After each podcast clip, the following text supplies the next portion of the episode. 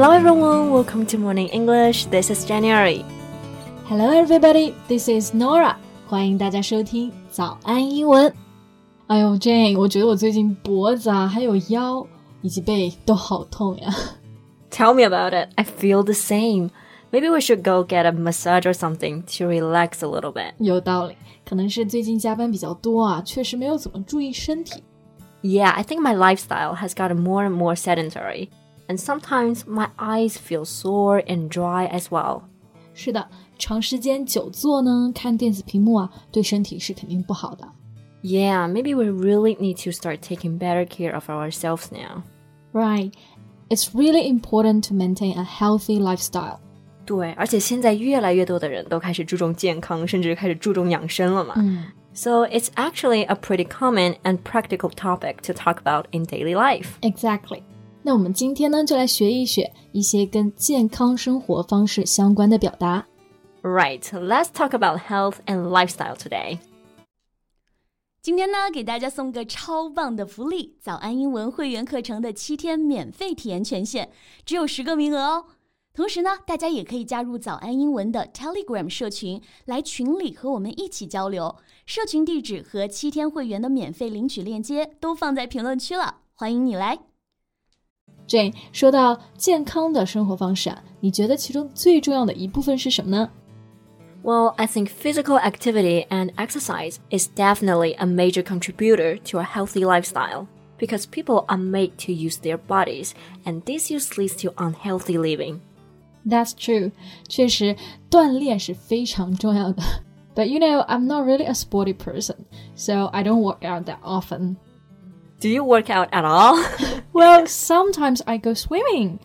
And honestly, it's one of the few workouts I actually enjoy doing. That's not too bad.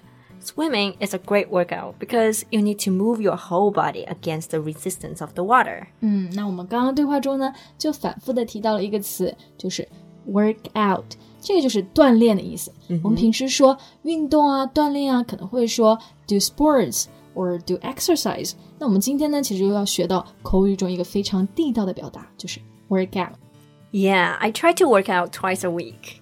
Do you really? Jane? Well, like I said, I try. Okay, so the truth is, I don't go to the gym very often. Go to the gym 意思就是去健身房健身。那我们除了说 go to the gym，还有一个非常地道的表达，就是 hit the gym。Right, hit the gym. Hit 就是打的意思，那么它也有到达或者是去某地的意思。So hit the gym 就表示去健身房。不过啊，我每次在说或者是听到 hit the gym 这个表达的时候，就觉得非常的带劲，因为有一种要击爆健身房的感觉。so you can memorize this phrase this way: hit the gym 就是要击垮健身房。That's the spirit. I know that you don't like to hit the gym. Mm -hmm. The good news is that you might have better results with activities you enjoy, like swimming. That's true. That's why it's hard for me to get out of shape. Oh, I envy you. Shape 它的本意呢就是外形、形状的意思。Out of shape 也就是说身材走形了，相当于 unfit or overweight。那相反，如果你想说一个人的身材好，就可以说 in shape or in good shape. So I think I really need to work out more to get in shape, just like you. Or you can just try to hit the mat. Hit the mat 就是做瑜伽，do yoga。那 mat 这个单词嘛，就是垫子的意思。所以你想，瑜伽就是在垫子上做的运动嘛。所以做瑜伽呢，我们也可以说 hit the mat。 That makes sense. But I don't think I'm flexible enough to hit the mat. Plus, I'm more into sports like badminton. Ah, I see. But anyway, the more we work out, the better. That's right. 那健康的生活方式，除了运动锻炼，还有很重要的一个方面就是饮食 diet。对，有句话就是这么说的：You are what you eat. That's quite true. All humans have to eat food for growth and maintenance of a healthy body. Yeah, and healthy eating is a major component considered to be part of a lifestyle that leads to good health. That's right. 那我最近啊就非常想要减少糖的摄入。I've been trying to cut down on sugar, but I still get cravings. 我知道你一看到奶茶、甜品啊什么的就忍不住了。 Yeah. 那刚刚 Jane 说到这个 cut down on something，意思就是减少。那 cut down on sugar，也就是说减少糖的摄入。对，我们也可以说 cut back on something. It means the same. Right. Cut back on 也是减少的意思。 So you really need to cut back on sugar, Jane. I know, but I have such a sweet tooth. I find it really hard to resist anything sweet. Yeah, you just can't say no to sweets, can you? 那刚刚 Jane 呢用到了一个表达叫做 sweet tooth，字面意思就是甜的牙齿。那其实是形容一个人非常的嗜甜。对，If you have a craving or fondness for sweet food, then you have a sweet tooth. 嗯哼， 那 Nora，你最近在饮食方面有什么计划吗？Well, you know me, I don't like sweets at all, so I don't need to cut back on sugar. But I have a weakness for junk food, and I'm just trying to stay off junk food. 你最近是不是垃圾食品吃的太多了？对啊，就是看视频的时候，你就想要点个炸鸡。嗯、所以最近呢，我真的不打算碰任何的垃圾食品了。 So you try to stay off junk food, right? 那我们这里就用到一个词组，stay off。off 就是 o f f，它的意思就是 avoid something。对，就是避免某件事情，完全不碰它，不摄入的意思。Right, I totally agree that we should stay off junk food cut back on some sugar, and create a more healthy and balanced diet.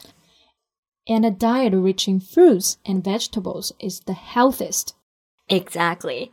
那我们刚刚聊了一下运动，还有饮食。那其实健康的生活方式还有一部分也特别的重要。You mean our mental health, right? Yeah, healthy living means both physical and mental health are in balance or functioning well together in a person. And actually, they are closely related. 对身体和心理的健康其实是息息相关的，they're closely linked。那像很多人啊，因为工作的压力大，就严重了影响了他们的心理健康。 Right, a lot of people nowadays feel stressed all the time, or even feel burnt out, especially when they have to work from 9 a.m. to 9 p.m. six days a week. 就是九九六的工作制度。Yeah, there are basically no boundaries between work and personal life boundary 就是界限的意思。